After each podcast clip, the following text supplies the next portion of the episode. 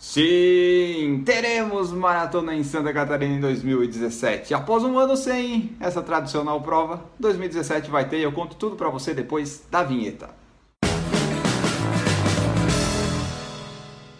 Olá pessoal, meu nome é Enio Augusto e como eu já falei ali na vinheta, eu vou falar sobre a Maratona de Floripa. Hoje arranjei um lugarzinho diferente, um fundo amarelo, um lugarzinho para eu sentar, um tripé para celular. A gente está tentando investir né, para melhorar a situação. Mas enfim, vamos falar da Maratona Internacional de Florianópolis que vai acontecer no dia 27 de agosto. Além da maratona, que é o chamariz da, do evento, né, o tradicional 42.195 metros, nós vamos ter a maratona em dupla, cada um vai fazer 21 quilômetros, vai fazer uma meia 10 km e 5 km. As inscrições já estão abertas e todas as informações relativas a valores, prazos, kit, o que, que vem, o que, que não vem, vocês têm lá no site da prova que eu vou deixar aqui na descrição desse vídeo. Vamos falar sobre a prova e o percurso então? Vamos! Estava na hora! Para falar sobre isso eu consultei nosso amigo, expert japonês e corredor de várias maratonas aqui em Florianópolis, Eduardo Hanada. Ele foi meu consultor informal para este vídeo. Com isso eu espero pelo menos tentar trazer a melhor informação e mais exata possível possível para você. A maratona de Floripa é muito bonita. Vocês que são de Florianópolis sabem, vocês que não são também sabem. Tem lá suas belezas naturais correndo à beira-mar norte, né? E um ponto positivo é que ela é praticamente plana. Tem pequeníssimas subidas que são dos elevados, que são subidas discretas, você não deve sentir muito, talvez sinta depois lá do quilômetro 30, 25, né? Aí qualquer meio fio vira montanha.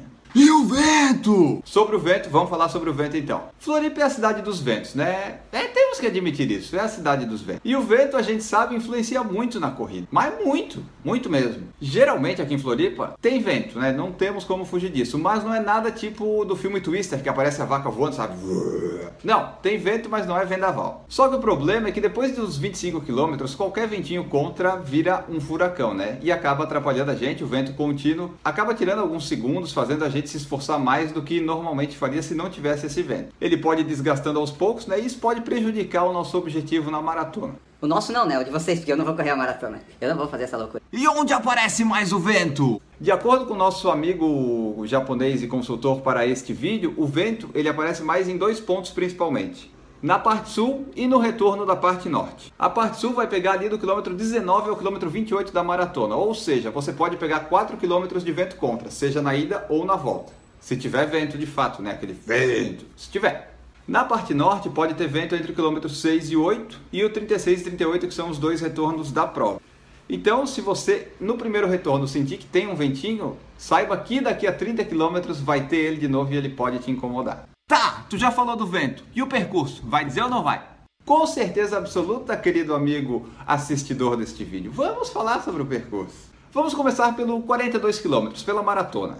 A largada é no Trapiche da Beira Mar Norte, local tradicional de largadas e corridas aqui em Florianópolis. Dali os corredores seguem em direção ao norte e vão fazer o primeiro retorno, o retorno 1, lá na Universidade Federal de Santa Catarina, a UFSC. Aí você retorna isso tudo e no quilômetro 14 você vai passar ali na linha de chegada novamente para receber o apoio dos amigos, né? Se é que você tem algum amigo. Se você tiver, você vai receber apoio. A gente espera que você tenha amigos lá para te apoiar, porque é sempre importante. Passando por ali, você vai em direção ao sul. Vai passar embaixo da Ponte Ercílio Luz, pela beira-mar, vai passar pelo Sambódromo, vai passar pelo túnel. O túnel tem mais ou menos um quilômetro, pode estar abafado no dia. É, o túnel pode ser uma parte mais difícil, né? Fica mais abafado, mas é um quilômetro só. Dali você pega a Via Expressa Sul e vai até o final do retorno 2. O retorno 2 é lá perto do Trevo da Seta, pelo quilômetro 23 da maratona, mais ou menos.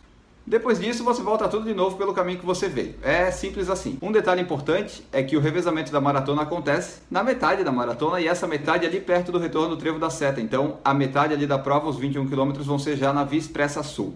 Aí você tá lá retornando tal, vai passar de novo na frente da linha de chegada ali pelo quilômetro 32, 33.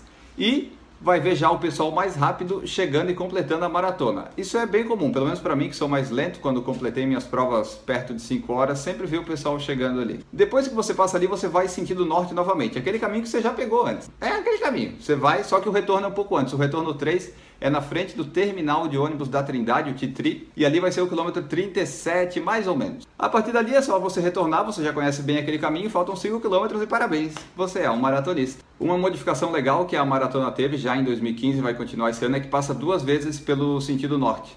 Antes passava duas vezes pela Via Expressa Sul e lá é muito monótono, muito chato e ficava ruim para o psicológico dos atletas, né? Passar na Beira Mar Norte ainda que você repita o percurso, é melhor para a cabeça, porque você vê amigos, você vê mais movimento, acaba não sofrendo tanto. Sobre os 5 e 10 km é bem simples de falar, é tão rápido quanto correr essas distâncias. O bom deles é que é uma volta só, os 5 km você vai 2,5 km e faz o retorno em frente ao Barco Xixos, ali na beira-mar norte, e o 10 km você vai 5 km e volta outros 5.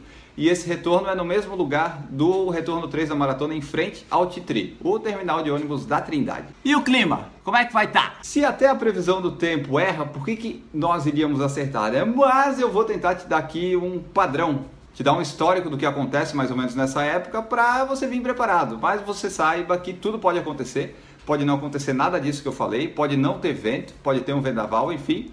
Isso aqui são só, digamos, características históricas do local. Não quer dizer que vai acontecer, mas pode ser que sim.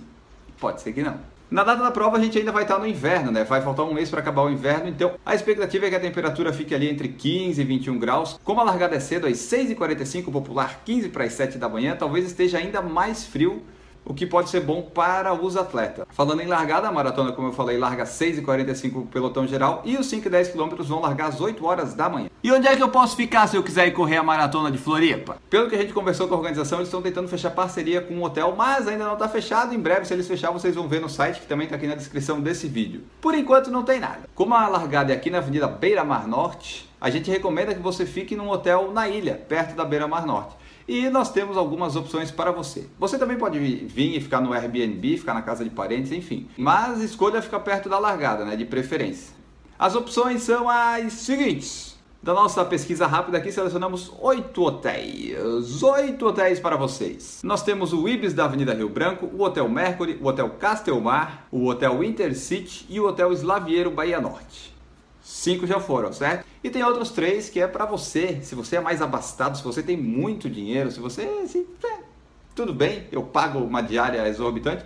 Você vai ter a opção de mais três hotéis, que são os seguintes: o Novo Hotel, o Blue Tree Towers e o Majestic Palace Hotel. Esses últimos são os mais caros e é, ficam bem ali pertinho da Beira Mar Norte. Talvez sejam os hotéis mais perto para você chegar à largada, mas são os mais caros também.